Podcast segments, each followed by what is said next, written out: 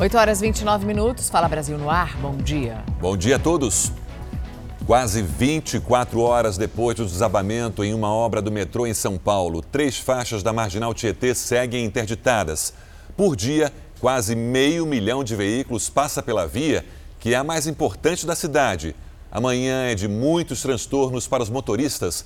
O comandante 1 Hamilton sobrevoa a região e tem informações ao vivo. Comandante, bom dia. Tietê com muito congestionamento. Lembrando, né, Sérgio, como você falou, a pista local e a pista central na proximidade aqui da ponte da Freguesia do A continuam interditadas para o trabalho de preenchimento do buraco, né, da cratera que ficou formada aí por conta desse acidente na linha 6. Lembrando, né, os motociclistas que normalmente só podem trafegar pela pista local estão fazendo esse trajeto próximo aqui ao local da obra pela pista expressa e pelo menos, viu, Sérgio Mariana, cinco linhas de ônibus foram afetadas por conta dessa interdição, estão sendo desviadas aí pelo pessoal da CT. O trabalho de preenchimento dessa cratera continua aqui na pista da Marginal do Rio Tietê, na pista local, deve demorar demorar aí pelo menos 10 dias e aí só então eles farão uma avaliação para ver quando que a gente terá de volta a pista local da Marginal do Rio Tietê na pista sentido Zona Leste de São Paulo. Mariana. Obrigada, comandante. A gente vê as imagens do buraco que já foi bastante preenchido com concreto e ontem o Fala Brasil mostrou esse desabamento em primeira mão. Logo que aconteceu, desde então as nossas equipes vêm acompanhando esse trabalho que não parou nem durante a madrugada. Um trabalho que foi feito para evitar que essa cratera se abrisse ainda mais. Já tinha consumido três faixas da pista e essa é uma obra que deve durar pelo menos mais dez dias. No meio da pista central da Marginal Tietê, funcionários da companhia de gás abriam fendas para fechar uma tubulação que passa ao lado da cratera e assim evitar novos acidentes.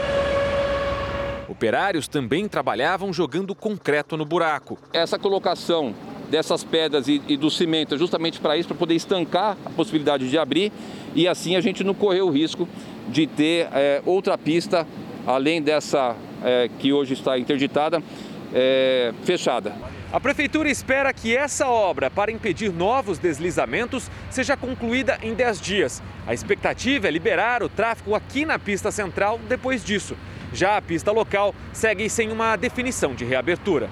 A prefeitura ainda planeja um desvio para atender motociclistas que são proibidos de trafegar na pista expressa da marginal e as linhas de ônibus que atendem a região.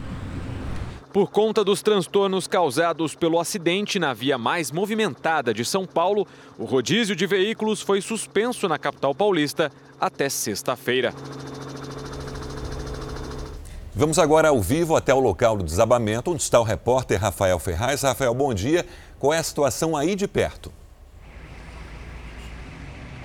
Oi, Sérgio, bom dia para você, para Mariana e para quem nos acompanha por todo o país. Vou mostrar então imagens ao vivo aqui dessa obra que está sendo realizada, né, para tentar solucionar esse problema dessa cratera que se abriu nesta terça-feira aqui em São Paulo.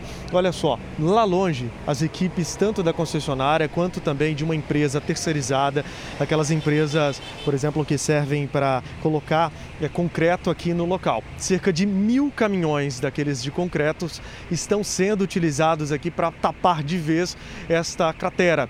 Cerca de duas mil toneladas já foram colocadas aí nessa cratera, mas no momento eles paralisaram este serviço, isso porque eles estão drenando a água que estava ali naquele local. Inclusive a nossa equipe foi solicitada para que a nossa equipe ficasse um pouco mais longe, isso porque após esse trabalho essa água pode chegar aqui até a gente, inclusive levando equipamento e causando alguns transtornos.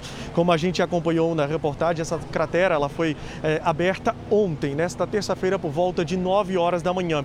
Inclusive ontem aqui no Fala Brasil Brasil. A gente mostrou essa situação em primeira mão. O governo do estado ontem já tinha encaminhado equipes aqui para o local e essas equipes elas constataram que foi um duto da Sabesp, a empresa que administra aqui todo uh, o esgoto da capital paulista. Esse duto ele se rompeu. Nesse duto passava esgoto para uma central de tratamento aqui na capital paulista. Como a Mariana disse há pouco, cerca de 10 dias, esse é o prazo que a prefeitura deu para solucionar de vez esse problema aqui na Marginal Tietê, sentido a rodovia Ayrton Senna. Daqui a pouco eu volto com mais detalhes. Mariana, Sérgio. Combinado então, Rafael. Daqui a pouco outras informações sobre esse desabamento que ainda causa transtornos, como você viu, na maior cidade do país. Um tiroteio hoje de manhã deixou em risco a vida de passageiros do transporte público no Rio de Janeiro. O João Pedro Barrocas está em uma das estações fechadas por causa da violência. Bom dia, João. Exatamente, Sérgio. Bom dia para você, bom dia a todos. Eu estou em frente à estação de Gramacho, uma das 11 estações do ramal de Saracuruna que ficaram fechadas em função de um intenso tiroteio entre policiais militares e traficantes da comunidade do Cordovil, na zona norte do Rio de Janeiro. Por isso, a Supervia, a empresa que administra os trens do Rio de Janeiro, paralisou as atividades para evitar tiroteios e balas perdidas. Essa operação de ontem foi uma resposta a uma ação de, de traficantes que na noite de terça-feira, na noite de ontem, na Cidade Alta, uma família, né, uma mãe, entrou por engano de carro na comunidade com o filho, por engano, e acabou esse rapaz baleado na cabeça e está em estado gravíssimo. Nós vamos acompanhar uma reportagem sobre o caso dessa família que foi vítima dos traficantes ao seguir erradamente o GPS e entrar por engano nessa comunidade. Vamos ver. O adolescente de 17 anos foi atendido pela equipe de neurologia do Hospital Estadual Getúlio Vargas. Ele deu entrada em estado gravíssimo na emergência da unidade depois de ser baleado na cabeça. Familiares e amigos que não gravaram entrevista aguardavam por notícias do lado de fora. Segundo a PM, a mãe do jovem dirigia na Avenida Brasil com a ajuda de um GPS, quando o aplicativo mandou que ela entrasse na comunidade Cidade Alta, uma área de risco em Cordovil, na Zona Norte. Traficantes atiraram três vezes contra o veículo. Um dos disparos acertou o Caio. A mãe dele ainda conseguiu dirigir até a avenida, onde conseguiu ajuda de moradores que levaram o filho ao hospital na Penha. Ela não se feriu. O veículo com as marcas dos disparos ficou no local e depois foi recolhido pela PM. O batalhão de Olaria atendeu a ocorrência. O carro deve passar por uma perícia. E no quarto dia de buscas, os bombeiros encontraram mais três corpos das vítimas do deslizamento de terra em Franco da Rocha, na Grande São Paulo. Sete pessoas estão desaparecidas. As vítimas encontradas hoje são gêmeos Lucas e Letícia Santos Sampaio, de 16 anos. Os corpos foram retirados perto de uma casa que desabou durante o trabalho de resgate. No mesmo local, os bombeiros localizaram um terceiro corpo agora de manhã. O corpo é de um homem. Já são 11 mortes confirmadas aqui em Franco da Rocha. Sete pessoas permanecem desaparecidas. Agora há pouco, as buscas foram interrompidas momentaneamente depois que os bombeiros receberam um sinal de alerta por meio do som de um apito. A situação é complicada porque não para de chover e ainda há risco de desmoronamentos. Sempre que o trabalho é interrompido, fica uma agonia para quem espera encontrar um familiar. As chuvas atingiram 36 cidades do estado. Cerca de 2.900 famílias ficaram desabrigadas ou desalojadas. Tá complicado, tá muito complicado, muito difícil. A gente perdeu tudo, né? Olha a situação que nós estamos aqui. O presidente Jair Bolsonaro sobrevoou as áreas atingidas pelo temporal na Grande São Paulo. Ele se reuniu com seis prefeitos da região e se comprometeu a ajudar as cidades. A visão é algo que nos marca. É, muitas áreas onde foram construídas residências Faltou, obviamente, alguma visão por parte de quem construiu de futuro, bem como por necessidade também as pessoas fazem nessas áreas de risco. Os prefeitos, nós conversamos agora, alguns já tomaram providência, apresentam as suas necessidades e nós aqui faremos todo o possível para atendê-los. Nossa função é acolher as pessoas. Precisamos ter cuidado justamente com aquelas pessoas que perderam tudo que tinham de forma muito rápida com a força das águas de maneira muito traiçoeira. Nessa terça-feira, a chuva alagou ruas em Itapserica da Serra, na região metropolitana. Na zona sul da capital, uma estrada atingida por um deslizamento há 20 dias ainda está interditada. Moradores protestaram hoje. Vamos agora ao vivo até Franco da Rocha, onde está o repórter Lucas Carvalho. Lucas, bom dia para você. Queremos saber se as buscas pelos desaparecidos já foram retomadas. Mariana, um ótimo dia para você também, para quem acompanha o Fala Brasil. Por enquanto, não. Por enquanto, as buscas ainda não foram retomadas, elas foram interrompidas momentaneamente, porque está acontecendo agora a troca de turno dos bombeiros e até o reforço das equipes. A gente vai observando nas imagens do Roberto Bergamini, olha, a área é, em que os bombeiros estavam atuando, ela está vazia agora. Mais em cima ali, o Robertinho consegue mostrar a concentração de bombeiros, as novas equipes que estão recebendo essas orientações para o recomeço dessas buscas de pelo menos sete pessoas que permanecem desaparecidas. É claro que os bombeiros trabalham com a expectativa de encontrar pessoas vivas, mas o tempo vai passando e as chances, infelizmente, acabam diminuindo. Então é por isso que o trabalho deve durar, durante, deve durar o dia todo. É, com os três é, corpos que foram localizados nas últimas horas aqui, dois adolescentes e um senhor de 82 anos, sobe para 27 o número de mortes em todo o estado de São Paulo desde as chuvas do fim de semana. 11 só aqui em Franco da Rocha, na região metropolitana, que é a área mais atingida. Existe ainda, Mariana, evidentemente, uma preocupação muito grande com o risco de novos deslizamentos, já que a chuva não para. Agora a chuva deu uma trégua, mas até agora há pouco estava chuviscando bastante, então o solo permanece úmido, permanece é, molhado, e isso acaba dificultando bastante o trabalho dos bombeiros, que hoje, né, os oficiais voltaram a contar com a, a ajuda, com o apoio dos populares, né, dos voluntários, que são pessoas que moram aqui na região e que conhecem a área. Sérgio. Obrigado, Lucas. Bom trabalho. Os Estados Unidos enfrentam um dos invernos mais rigorosos dos últimos anos. Mas o tempo ruim não impediu que um casal realizasse o tão sonhado casamento, mesmo embaixo de uma nevasca. O dia especial chegou assim, com uma tempestade histórica de neve e vento cobrindo a cidade de Providence, no estado de Rhode Island. Os noivos, Adam e Sally, já sabiam estavam preparados e nada poderia estragar aquele momento. Em 29 de janeiro, tudo aconteceu como planejado. Ela de vestido de noiva e ele de terno. Foi uma pequena cerimônia congelante em frente à biblioteca pública para amigos e familiares. Estamos planejando isso há 14 meses, diz Sally.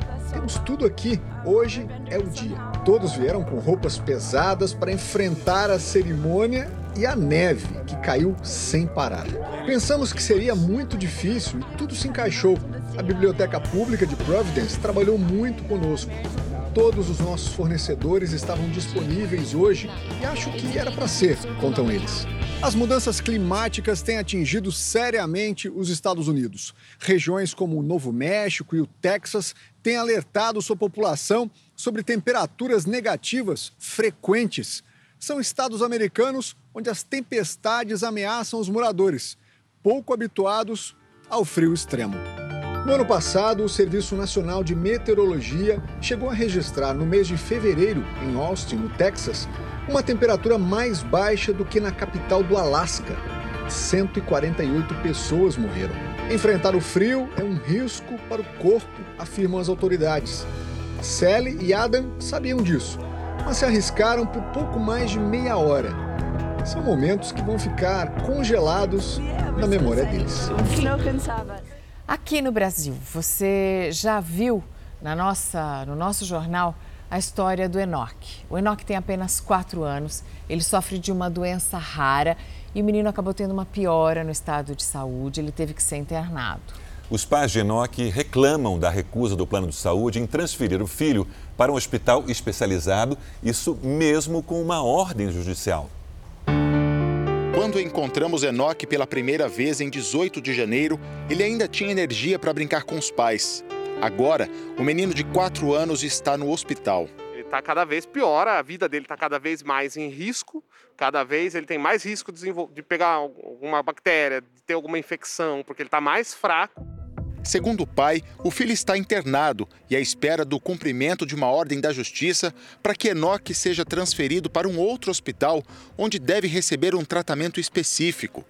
Espera que já dura quase quatro meses, sem solução. Parece que ele está morrendo aos poucos, assim. O menino sofre de uma doença rara chamada de hipoplasia cartilagem cabelo. Ela não tem cura. Ele apresenta um quadro de falência intestinal. Tá? A falência intestinal acontece quando o intestino delgado ele perde a capacidade de absorver nutrientes para manter o corpo funcionando normalmente. Um quadro grave e que você precisa de pediatra, cirurgião do aparelho digestivo. Você precisa de uma equipe multidisciplinar para cuidar desse paciente. O Enoque começou a ter os sintomas do problema com um ano e três meses de idade. Situação que só piorou e levou a criança a várias internações enquanto a doença era investigada. Só em agosto do ano passado, com quatro anos de idade, os pais conseguiram um diagnóstico para o filho por meio de um teste genético pago com o dinheiro de uma vaquinha. Com isso, os médicos particulares conseguiram definir um tratamento que, apesar de não curar o problema, pode dar muito mais qualidade de vida para o Enoque. Ele precisa da reabilitação intestinal, que inclui a dieta parenteral, é, que é uma nutrição direta na artéria, e de uma equipe home care. Em São Paulo, apenas dois hospitais fazem esse tipo de tratamento. Os pais entraram na justiça contra o plano de saúde do IANSP, Instituto de Assistência Médica ao Servidor Público e Estadual. A ordem da justiça de transferência para um hospital da rede ou pagamento do tratamento em uma unidade particular foi dada em setembro. Em novembro, uma sentença confirmou a decisão anterior sem efeito na prática não cumpriu em nenhum momento. Eles só fazem assim alguns andamentos administrativos, tipo o Enoch vai pro, pro hospital, fica lá recebendo tratamento paliativo porque ela não tem especialidade e volta para casa. Quando o Fala Brasil mostrou o caso do Enoch pela segunda vez, o IANSP afirmou em nota que deu andamento nas tratativas com o hospital infantil particular para que o menino passasse por uma consulta especializada. Só que ele não necessita de uma consulta especializada, ele necessita de um tratamento especializado. Diante da demora, a advogada da família conseguiu o bloqueio de 100 mil reais das contas do hospital do servidor e tomou mais uma medida. Pedimos a prisão dos diretores do IANSP por crime de desobediência, que é uma determinação aí que nós temos no, no, direito brasileiro. Uma medida drástica, mas que é um dos caminhos quando o problema não é resolvido ela é uma medida extrema, porque o, o mais comum e o esperado seria o cumprimento da ordem judicial. Em uma nota, o IANSP diz que o atendimento segue as normas legais e prazos previstos e que o juiz responsável pelo caso foi avisado sobre o cumprimento da ordem judicial. Diz também que continua prestando atendimento e assistência à criança e à família. Mais difícil do que entender todo esse impasse jurídico, só mesmo a angústia do pai, que espera pela solução. Ah, nós estamos já desesperados, é? nós estamos exaustos, é, cansados, chateados, nos sentindo injustiçados, né? e parece que de fato a, o, a parte administrativa do servidor, que tem como lema né, a saúde do servidor, tem um limite para cuidar da saúde, quando eles não querem gastar mais do que eles acham que devem gastar. Deputados e senadores voltam hoje ao trabalho, depois do recesso do final do ano. Vamos a Brasília com Yuri Ascari. Yuri, muito bom dia para você. Então, o que deve ser prioridade do Legislativo nesse retorno ao trabalho? Bom dia, Mariana. Bom dia a todos. São vários temas, viu? Mas um deve tomar conta das discussões: o preço dos combustíveis. De acordo com o Ministério da Economia, uma alternativa para a redução dos preços é que os estados arrecadem menos com ICMS, imposto estadual cobrado em tudo que a gente consome. Como forma de compensação, o governo reduziria impostos federais com que os combustíveis são taxados. Segundo a Agência Nacional do Petróleo, o preço médio da gasolina é de R$ 6,65. R$ 1,77 correspondem ao ICMS. Mariana, Sérgio. Obrigado, Yuri. Quem vai tirar ou renovar a Carteira Nacional de Habilitação deve preparar o bolso. Em quase todos os estados, as taxas do Detran aumentaram. E não é só isso: tem o preço da gasolina, manutenção do veículo, pagamento dos instrutores que dão as aulas. Esses também são principais fatores para reajuste também nas autoescolas. Ticiana já tem habilitação de moto, mas com dois filhos, viu a necessidade de fazer a carteira de carro também. Só que o andamento do processo está lento. A gente tem bastante pressa no dia a dia, a gente corre bastante, né? Para quem tem filho, dona de casa trabalha fora é bem complicado, assim, e está demorando 20 dias, né, quase, para fazer as aulas, é cinco aulas simuladas. Além da demora, em alguns casos, agora também ficou mais caro para renovar ou fazer a carteira de habilitação. No Rio Grande do Sul, as taxas do Detran aumentaram pelo menos 10%. Essa mudança está prevista em lei estadual baseada na unidade de padrão fiscal e regulada pela inflação. Nos centros de formação de condutores, os custos também aumentaram. Os reajustes, na verdade, não são o suficiente, né? Para algumas das despesas que se tem com relação às aulas práticas, principalmente, né? Manter veículos novos, sempre em boas condições, com a manutenção em dia e o tanque cheio não é uma coisa fácil de se fazer hoje em dia, né? Aqui no estado, a primeira habilitação de carro passou a custar mais de R$ 2.700. A de moto passa dos R$ 2.300. A renovação simples também teve um reajuste, agora custa 267 reais. Esse aumento no bolso consumidor também acontece em outros locais do país. Em Minas Gerais, as taxas do Detran tiveram reajuste de 20% desde a virada do ano, acompanhando a taxa de serviço do governo federal. No Distrito Federal, a taxa de renovação e emissão da CNH passou de R$ 108 para 120 reais desde janeiro. E em Vitória, no Espírito Santo, as aulas práticas para a primeira habilitação chegaram a aumentar quase 500 reais. Na contramão, houve redução nos valores da CNH em Mato Grosso do Sul, beneficiado por um projeto de lei de redução de impostos. Por lá, a queda nos preços chegou a 20%. E a gente volta a falar sobre a interdição de três faixas da Marginal Tietê em São Paulo, depois do desabamento de parte da via. Repórter Rafael Ferraz. Pois Sérgio, é um trabalho delicado, minucioso e que por isso exige a atenção dos trabalhadores que estão fazendo essa obra. Inclusive debaixo de chuva aqui na capital paulista. Agora deu uma estiada, mas estava chovendo até há pouco. E para ter uma ideia, gente, a todo momento chegam por aqui caminhões com concreto que já vai sendo colocado na cratera para diminuir então essa erosão. Logo aí, quando essa etapa for concluída, vem a recuperação da tubulação, da erosão e só depois das faixas da marginal por onde os carros passam. Inclusive, às 11 horas da manhã, o governador João Dória vai se reunir com representantes da Sabesp, da concessionária responsável pelas obras da linha 6 do metrô e outras autoridades. Nesta reunião será discutido o plano de trabalho destas ações. Eu vou chamar também a atenção de vocês porque essa obra está causando muito trânsito aqui na capital paulista. A gente sabe que por causa desta cratera, tanto a faixa urbana como a faixa central estão interditadas. Somente neste exato momento, a linha expressa, o que já vem causando cerca de 5 quilômetros de congestionamento aqui na capital paulista. Já classificada, a seleção brasileira goleou o Paraguai por 4 a 0 pelas eliminatórias da Copa do Mundo no Mineirão, em Belo Horizonte. Mas enquanto o time dava um show, as confusões não pararam do lado de fora do estádio. Teve briga de torcidas e pessoas que foram baleadas. Já era madrugada quando os 21 torcedores da maior torcida organizada do Atlético Mineiro, a Galoucura, deixaram a delegacia. Os atleticanos foram detidos depois de uma briga com os torcedores da torcida rival, a Máfia Azul. Os torcedores rivais estavam em setores diferentes e não usavam uniformes das torcidas organizadas.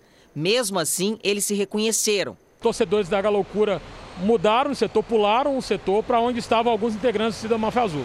Adiante, nenhum deles estava uniformizado com as torcidas, mas se conhecem de muitos anos e acabaram se provocando e pularam e entraram numa briga bastante generalizada, bastante grande. O grupo foi detido ainda na escadaria do estádio. Nenhum deles soube explicar como e por que a confusão teria começado. Um torcedor teve ferimento na cabeça e está internado em estado grave. Do lado de fora do estádio, uma confusão de trânsito terminou com um policial atropelado e um homem baleado. Um veículo entrou em fila dupla e desobedeceu a ordem do soldado de não seguir em frente. Segundo a polícia, o motorista jogou o carro para cima do militar. O militar então se esquivou dessa agressão, tentou abordar novamente e mais uma vez esse cidadão investiu com seu veículo contra o policial militar, chegando a encostar no policial. Durante a confusão, o policial disparou duas vezes, uma no pneu do carro e outra no para-brisa. A última bala atingiu a perna do motorista. Mesmo ferido, ele teria saído do carro e continuado a confusão. Desembarcou de forma agressiva, indo ao encontro militar na clara intenção do contato físico, uma agressão. O motorista que se envolveu na confusão é o técnico em comunicações de 47 anos, Alexandre Lourenço. Ele foi socorrido para o hospital, depois levado para a delegacia e autuado em flagrante por tentativa de homicídio. Mas as testemunhas que estavam dentro do carro têm outra versão sobre o fato. Ele não explicou que era fila dupla, ele só mandou a gente sair. Gritou e falou: sai da fila. Meu pai falou: não, eu não vou sair, eu vou entrar no Mineirão para ver o jogo. E ele se colocou na frente do carro e falou assim: então eu vou te dar uma multa. Meu pai foi, falou: então você pode me multar, porque eu vou entrar no Mineirão. Ele se jogou na frente do carro, sacou a arma e disparou no nosso carro. Já a polícia afirma que também tem testemunhas que viram tudo e que o soldado se defendeu quando se viu em uma situação de risco. As imagens que o Mineirão forneceu são totalmente claras na versão que é narrada pelo policial e pelas testemunhas, demonstram a, a, a, o dolo do cidadão. Paulistão 2022, na abertura da terceira rodada do campeonato, o Botafogo de São Paulo e a Ferroviária ficaram no empate. O Palmeiras venceu o Água Santa e fez a festa da torcida antes da viagem para o Mundial de Clubes. O último jogo antes da viagem para o Mundial de Clubes merecia uma camisa nova, uma recordação. Rafael Veiga ia ficar bem na foto, mas. Quem caprichou mesmo foi Dudu. Ele deu corte no marcador e bateu de perna esquerda. Uma pintura de gol que levantou a torcida na arquibancada e tirou o seu Carlos do sério. Era o primeiro jogo do torcedor de Ribeirão Preto na casa dos palmeirenses aos 70 anos. Estou muito eh, emocionado e de ver o estádio, né? Que não conhecia. Muito legal. Não é apenas o torcedor que gosta de vir ao estádio para torcer pelo time do coração, ex-jogadores também. Olha aqui, ó, Wendel e Amaral, dois ex-atletas do Palmeiras, no momento raro, assistindo a partida é que mesmo no meio do jogo é tanta gente pedindo foto, autógrafo. Nem deu para se assustar quando o Cristiano do Água Santa acertou o ângulo num golaço. Mas o impedimento foi marcado e o gol anulado. A torcida bem que queria mais, mas terminou assim: Palmeiras 1, Água Santa 0. No outro jogo da noite, o Botafogo recebeu a Ferroviária, em Ribeirão Preto. E Igor fez 1 a 0 para o time visitante. Bruno empatou para o Botafogo, 1 a 1 no placar final. E hoje tem futebol ao vivo aqui na tela da Record TV. Às nove e meia da noite você acompanha o primeiro clássico do Paulistão, Corinthians e Santos. A Record TV também vai transmitir a partida entre Vasco e Nova Iguaçu para o Rio de Janeiro e mais 21 estados. E no Vasco, líder do Campeonato Carioca, um jogador quer aproveitar o bom momento para fazer história. O Everton ficou nacionalmente conhecido por um lance, o drible que desconcertou Neymar durante um treino da seleção. Como eu tenho muita personalidade, eu acabei fazendo aquilo, mas foi um recurso que eu tive no momento ali, foi a primeira coisa que eu pensei na hora. Mas além da caneta, teve a bicicleta. E não é essa que você está pensando. Eu me emociono pelo simples fato de e meu pai está sempre comigo no dia a dia, que era de bicicleta que ele me levava, né? Pro treino. Altas às vezes meu pai, quando chegava do, do treino que ele me levava, é, muitas das vezes ele não comia. Ia direto pro, pro trabalho sem comer. Isso aí foi uma coisa que eu levei para minha carreira toda, que eu sempre vou correr pela minha família, pelo meu pai também. A família é parte importante da vida do jogador. O avô do Everton é vascaíno e comemorou bastante quando o neto veio jogar aqui no clube. Nesta quarta-feira, todos os parentes vão estar ligados na Record TV direto de Maceió para assistir a partida entre Vasco e Nova Iguaçu pela terceira rodada do Campeonato Carioca. Com certeza. Isso aí a família sempre se reúne em casa, né? Para me ver jogar. Que era uma coisa que era um sonho e agora virou realidade. O Everton espera que o time continue embalado e que assim ele possa escrever novas histórias na carreira e, quem sabe, com mais dribles. Tom Brady, o principal atleta da história do futebol americano, anunciou oficialmente a sua aposentadoria. Aos 44 anos, o norte-americano é o maior campeão nacional do esporte, com sete títulos. O Tom Brady tem sozinho mais campeonatos do que qualquer time. Brady já havia dito que a decisão de se aposentar seria tomada junto com a esposa, Gisele Bündchen. Os dois são casados desde 2009 e têm dois filhos. O casal também acumula uma fortuna de 3 bilhões de reais. É o casal aposentado. A Gisele já não faz mais desfile desde 2015, né? Podem se dedicar aos filhos. O número de mortes por Covid voltou a subir aqui no Brasil. Só ontem foram 929 óbitos nos hospitais. A maioria absoluta dos internados não tomou vacina ou não completou o ciclo de imunização. O número de internações voltou a subir no começo do ano em diversos estados após um período em que a ocupação das UTIs tinha desafogado nos hospitais. A variante Omicron tem maior transmissibilidade, mas o número de mortes diminuiu se compararmos aos índices do início da pandemia. De acordo com especialistas, o principal motivo foi a vacinação. Uma vacina que já está sendo utilizada, que foi regulada, que foi autorizada pela sua segurança e sua eficácia. No Distrito Federal, o último boletim apontou que em 24 horas foram 5.798 novos casos e 12 mortes. Dados da Secretaria de Saúde ainda apontam que 90% dos internados por Covid não se vacinaram ou não completaram o esquema vacinal. Essa realidade também se repete em muitas cidades brasileiras. Isso porque, mesmo com a defesa da comunidade científica, da Organização Mundial da Saúde e do próprio Ministério da Saúde aqui no Brasil, muita gente ainda resiste em tomar a vacina. Em Goiânia, 91% das vagas destinadas a adultos com Covid estão ocupadas. Nas enfermarias, a taxa de ocupação é de 58%. A maioria dos pacientes em estado grave não tomou a vacina como deveria. Verificamos que 82% dos que estavam internados em UTI não tinham seu esquema vacinal completo. Em Cascavel, no interior do Paraná, um dos maiores hospitais do estado e que foi responsável por atender as vítimas durante o pico de infecções, agora está praticamente vazio. Das cinco pessoas em estado grave, a maioria é de não vacinados. Um levantamento feito pela Regional de Saúde apontou que de cada 10 pacientes internados por Covid, sete não se vacinaram ou estão com a imunização atrasada. No Rio Grande do Norte, a maior UTI tem 95% dos internados com vacinação incompleta. O Hospital Giselda Trigueiro, unidade de referência do estado, tem 18 dos 19 pacientes nessa situação. Na Bahia, 80% dos internados não se imunizaram da maneira correta. Já no Rio de Janeiro, o número de pacientes nessa mesma situação é de 88%, sendo que 46% não tem sequer a primeira dose. Para essa infectologista, os números subindo refletem um relaxamento social. A gente está pagando o preço do nosso mau comportamento e de não, ter de não termos feito o dever de casa, né? Quando essa nova variante começou a aumentar os casos e a ciência já trouxe para a gente que se tratava de uma variante muito mais transmissível, então a gente tinha praticamente a certeza de que ela chegaria aqui.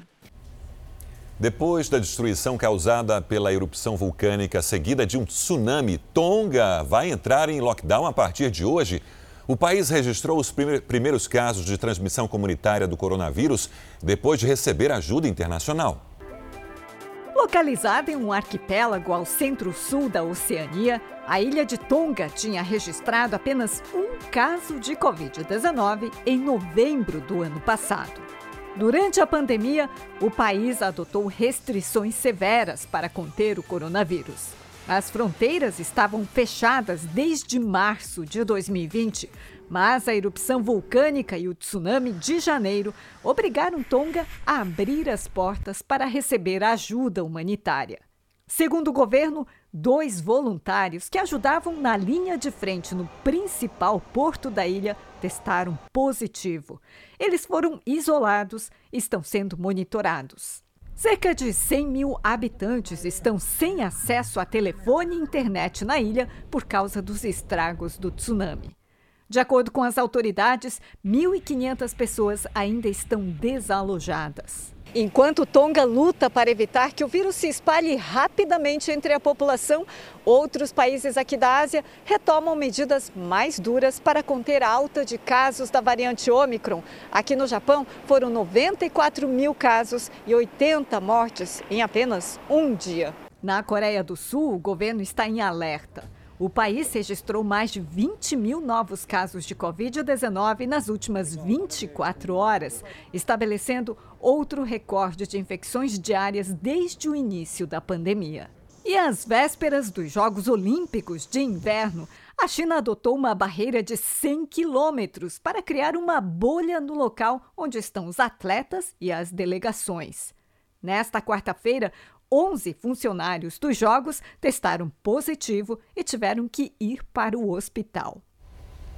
E a Tailândia reabriu as fronteiras para viajantes que estiverem vacinados contra a Covid-19. Nós vamos agora até a Ásia falar ao vivo com a nossa correspondente Silvia Kikuchi. Silvia, muito boa noite para você aí. Tem algum tipo de restrição? A pergunta que eu estou fazendo mais importante é se o brasileiro também vai poder entrar na Tailândia. Bom dia, Mariana. Olha só, uma boa notícia para quem quer conhecer a Tailândia. O brasileiro está liberado também. A Tailândia vai exigir apenas um pequeno período de quarentena assim que os viajantes desembarcarem. Os turistas devem apresentar um teste negativo para a Covid 72 horas antes do voo e um comprovante de pagamento para duas noites em hotéis indicados pelo governo. A Tailândia, que costumava receber mais de 30 milhões de estrangeiros por ano antes da pandemia, quer reanimar o turismo. Mas não é só a Tailândia que reabre as fronteiras aqui na Ásia. As Filipinas pretendem retomar a entrada de turistas a partir do dia 10. Um dos brasileiros mais procurados pela Interpol está foragido já há 12 anos. O homem é acusado de matar uma jovem durante uma viagem de cruzeiro. A mãe da vítima continua lutando por justiça e agora faz novas revelações sobre o caso. Camila Peixoto Bandeira foi encontrada morta na cabine do navio MSC Música aos 28 anos. Era 10 de janeiro de 2010. Se você perde um pai, você fica órfão de pai. Você perde o marido, você fica viúva. Você perde um filho, não existe um adjetivo, não existe uma palavra. O principal suspeito do crime sumiu sem deixar rastros. Bruno Souza Bicalho Vale Ricardo.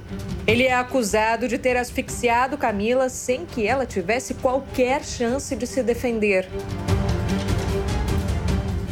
Bruno e Camila se conheceram na escola, adolescentes, foram namorados. O relacionamento, no entanto, durou cerca de dois anos e os dois perderam o contato. Até que Bruno a reencontrou em uma rede social 13 anos depois. Descobriu que ela trabalharia em um navio e se ofereceu para acompanhá-la porque seria muito perigoso ir sozinha.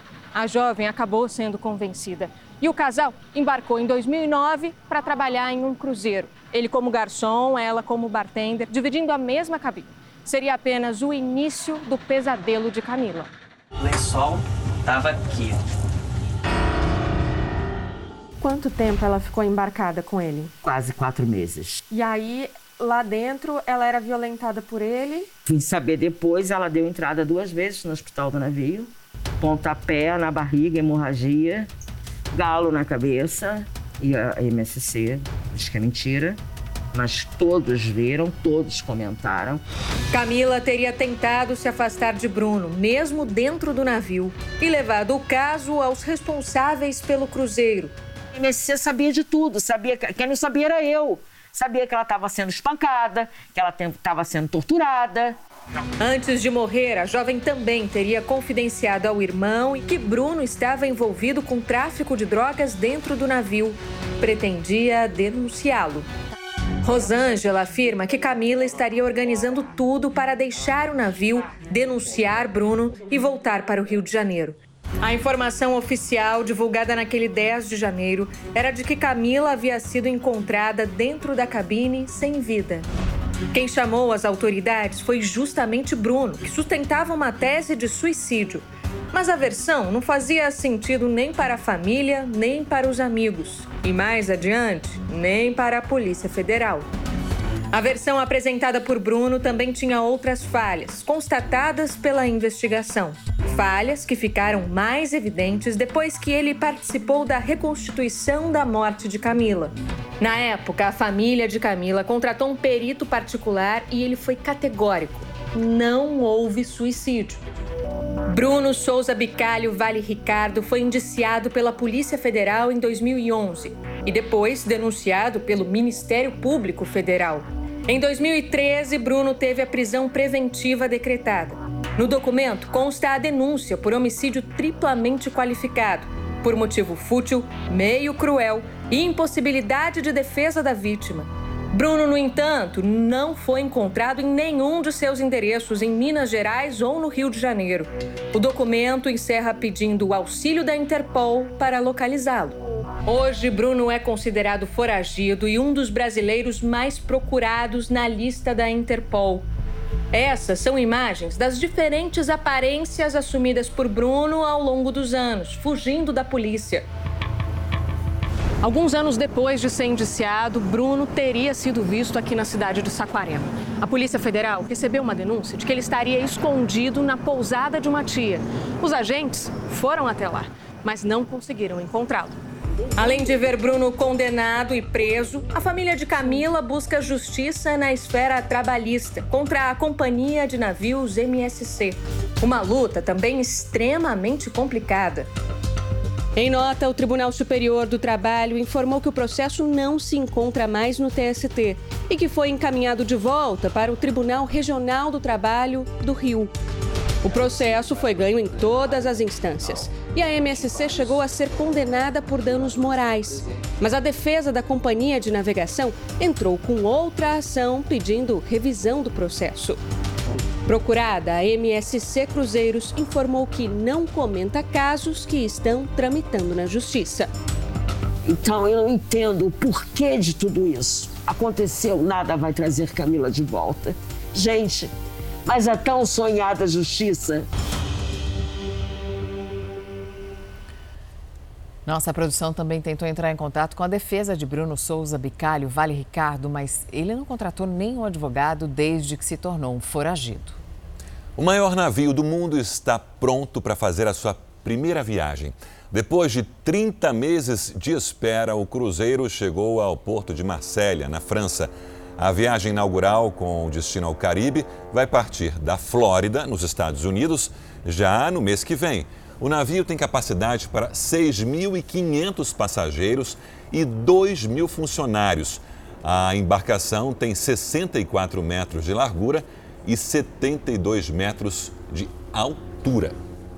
O Ministério Público de São Paulo instaurou um inquérito para apurar as causas do desabamento na obra do metrô na Marginal Tietê. Pelo que foi investigado até agora, esse acidente foi provocado pelo rompimento de um túnel de esgoto que tem 7,5 km e passa sobre a obra, mas bem pertinho, a dali de onde o Tatuzão estava trabalhando, fazendo toda aquela trepidação.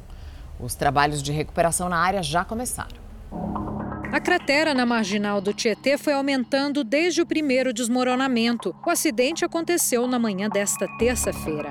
Nós vamos agora às informações do helicóptero da Rede Record, porque parte de uma obra do metrô desmoronou, interditou um trecho da marginal Tietê em São Paulo. O vídeo gravado por um celular mostra o desespero dos funcionários. Sai daí!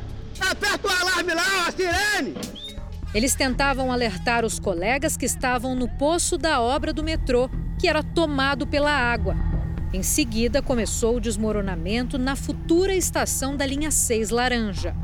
Tá estourando tudo, velho! A obra na Marginal Tietê fica antes da Ponte do Piqueri, no sentido da rodovia Ayrton Senna, zona norte de São Paulo.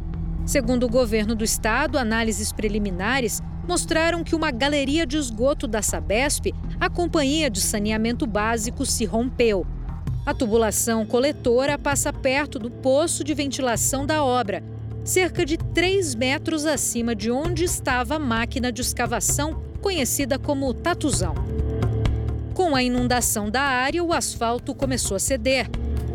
50 pessoas trabalhavam na obra na hora do desabamento. Todos os trabalhadores que estavam no túnel conseguiram sair a tempo. Apenas quatro funcionários que tiveram contato com a água contaminada foram atendidos em hospitais por precaução. Vem pela esteira! Um comitê formado pela Sabesp investiga as causas do acidente. O Tatuzão não se chocou com a coletora. O Tatuzão estava passando a mais de 3 metros em relação à coletora. Provavelmente começou a ter algum vazamento isso solapou o solo, tirou a sustentação e a coletora veio a ruir. Esse engenheiro hídrico explica que a corrosão é uma das hipóteses para o rompimento do canal de esgoto. Na medida que você tirou a terra por baixo, você reduziu mais ainda a capacidade dessa, desse interceptor da Sabesp em transportar esgotos. Então, o peso, claro, o esgoto é pesado que nem a água, esse peso pode ter rompido a laje de fundo. Em 2007, um desmoronamento em outro canteiro de obras do metrô na Marginal Pinheiros provocou a abertura de uma cratera de 80 metros de diâmetro. Sete pessoas morreram soterradas. No ano passado, um guindaste usado nas obras de expansão do monotrilho na linha 15 Prata tombou na zona leste da capital paulista e não houve feridos, mas o acidente causou transtorno no trânsito da região, como acontece agora na marginal do Tietê. O governo e a Prefeitura de São Paulo informaram que a prioridade agora é liberar o tráfego em todas as pistas da marginal Equipes já começaram a fazer a contenção da obra e a fazer a drenagem da água de esgoto de dentro da cratera. Técnicos da Sabesp passaram a trabalhar para desviar o esgoto em direção a outros canais. A empresa responsável pela construção já adiantou que as outras obras do metrô seguem sem interrupções. O governador de São Paulo, João Dória, visitou a área do desmoronamento. O objetivo aqui não é fazer um tribunal de julgamento, quem foi culpado, e nem estabelecer penalidades, exceto a identificação do que ocorreu, para que isso não mais ocorra e principalmente para que isso possa ser sanado. O presidente Jair Bolsonaro, que estava em São Paulo, também sobrevoou a área, mas não desceu. Uma vistoria feita pelo Departamento de Águas e Energia Elétrica do Estado não constatou danos ao leito do rio Tietê. Os imóveis no entorno da obra estão sendo periciados. O meu prédio está aqui, né? Está do lado. São três, né? Na verdade, não é nem cinco, seis metros, né? Então, é, o medo é grande. Né? Porque a gente está falando mais ou menos de 1.600 famílias. Mas a Defesa Civil garante que não há risco para os moradores. O acidente aqui que aconteceu, ele está confinado na marginal, não tem necessidade de fazer nenhuma interdição. Mesmo assim, com medo, alguns preferiram ir para outro lugar. Por precaução, a gente, eu e acredito que outros moradores, vamos ficar uns dias fora até a gente ter certeza de que não vamos cair no buraco, né?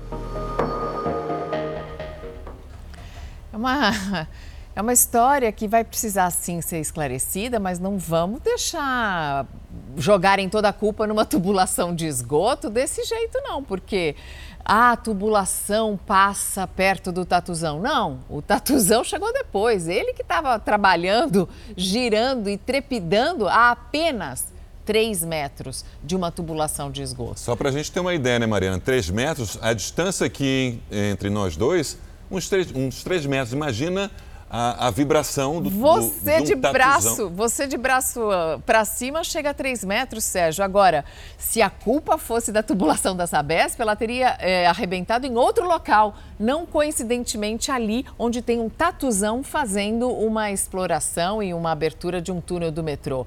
Fiquem de olho todos, uh, de olhos bem abertos, porque se deixar, jogam isso na conta da Sabesp. O Ministério Público está cobrando é. explicações e investigando esse caso.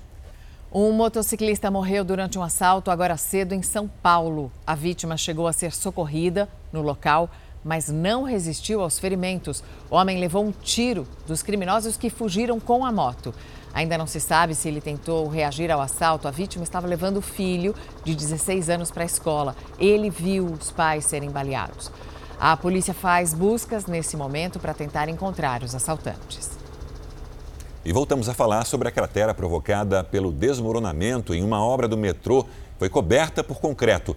Uma medida para evitar que o buraco se abrisse ainda mais. Claro, porque três faixas da Marginal Tietê, a avenida mais importante de São Paulo, foram atingidas e agora o motorista precisa ter muita paciência para enfrentar o trânsito. Uma cratera no meio de uma das vias mais importantes do país. A marginal Tietê, por onde passa quase meio milhão de carros por dia, ficou parada. Já são 24 horas do desabamento de uma parte de uma obra do metrô. O Fala Brasil mostrou ao vivo em primeira mão. O local onde a cratera se abriu fica entre importantes pontos da zona norte de São Paulo, no sentido da rodovia Ayrton Senna. Caminhões passaram a madrugada levando o concreto. A medida é para conter o avanço da cratera que aumentou com o passar do dia. Está injetando concreto na obra para poder é, diminuir o risco de desmoronamento do, de aumentar o desmoronamento, né? Uma reunião marcada para daqui a pouco deve apresentar o plano de trabalho para solucionar esse problema. Enquanto isso, três faixas da marginal Tietê continuam interditadas. Em alguns trechos, o congestionamento passava dos 5 quilômetros. Nossa equipe flagrou um acidente entre motociclistas. A previsão é que a obra dure pelo menos 10 dias. O teto de uma oficina desabou e atingiu sete carros em Taboão da Serra, na Grande São Paulo. Esse acidente não deixou feridos. O imóvel já oferecia risco e tinha sido interditado pela Defesa Civil há 10 meses. O dono foi alertado sobre o risco do desabamento, mas não mexeu na estrutura, não fez nenhum reforço e agora deve responder por esses estragos. O cafezinho, a bebida que só não é mais consumida do que a água aqui no Brasil, atingiu o maior preço dos últimos 25 anos. A alta no preço foi causada por efeitos climáticos, a safra menor e o dólar alto. O café é a segunda bebida mais consumida pelos brasileiros, mas nos últimos meses o sabor ficou mais amargo para o consumidor. O preço do grão acumula alta de 110%, segundo dados da Associação Brasileira da Indústria de Café, e pode chegar ao valor mais alto em 25 anos. A tendência é que o preço do café continue subindo em 2022. Especialistas alertam que todo esse aumento está ligado a uma série de fatores. Houve uma menor produção uma produção mundial de café, né? acho que foi o primeiro fator. A segundo, aqui nós tivemos a estiagem, a geada, que acabou também impactando né, essa estiagem prolongada na, na, produção de café aqui no Brasil. No ano passado foram produzidas 47 milhões de sacas de café em todo o país. Essa safra representa uma redução de quase 25% em comparação com o ano anterior. Essa redução da produção provocou um aumento de quase 50% no valor do produto. E o consumidor, é claro, percebeu este aumento. Isso porque no mercado é possível encontrar meio quilo de café com preços variando entre 14 e 22 reais. O Brasil é o maior produtor de café no mundo, mas vende o produto no mercado interno a preço de exportação. Isso porque a saca do grão é cotada pelo preço do dólar e a moeda americana mais elevada encarece os custos de produção. Por outro lado, a desvalorização do real estimula os produtores a exportar o café para outros países, já que o lucro é maior. Mas a baixa oferta no mercado interno faz os preços dispararem e a perspectiva ainda é de alta para os próximos anos. Entendo que os preços seguirão firmes, pelo menos até março deste ano, onde poderemos e teremos uma melhor avaliação da produção dessa safra. E aí, vai um, um cafezinho ou é o chafé a opção para o brasileiro? Eu gosto muito de café e não consigo parar de tomar, só que eu vou fazendo um pouquinho mais fraco, sim. Imagina aqueles que vêm em cápsula, né? Os mais gourmet, digamos assim. Caros também. Passarinhos que provocam transtornos para moradores e turistas em Roma, na Itália. São os estorninhos que passam pelo centro ali da cidade e acabam deixando a maior sujeira. E por causa disso, uma equipe ambiental criou uma forma diferente de espantar as aves. Eles aparecem quando o sol vai embora. Cinco pessoas, todas vestidas de branco, chegam à estação de trem de Roma. Uma equipe pronta para uma missão reespantar os pássaros das árvores do centro da capital italiana. E para isso, eles usam alto-falantes que reproduzem o som das próprias aves. Uma espécie de grito agudo que é emitido a cada 10 minutos. Irritante, mas, segundo especialistas, inofensivo para os pássaros. Mariana de Santo explica que é o próprio alarme das aves já usado na natureza para fugir do perigo. Entre outubro e fevereiro, os estorninhos migram do norte da Europa para a Itália em busca de um clima mais quente. As consequências dessas visitas são ruas e calçadas sujas por causa das fezes desses animais. Cerca de um milhão dessas aves ganharam o céu de Roma esse ano e acionaram o alerta das autoridades italianas que logo chamaram a equipe de branco. um método que já é usado há 25 anos. Quem nunca viu os pássaros como essa turista espanhola fica encantado. É que é precioso. É lindo, é muito bonito. É a primeira vez que vejo. Um belo espetáculo que tem mudado a rotina e até o caminho de alguns italianos.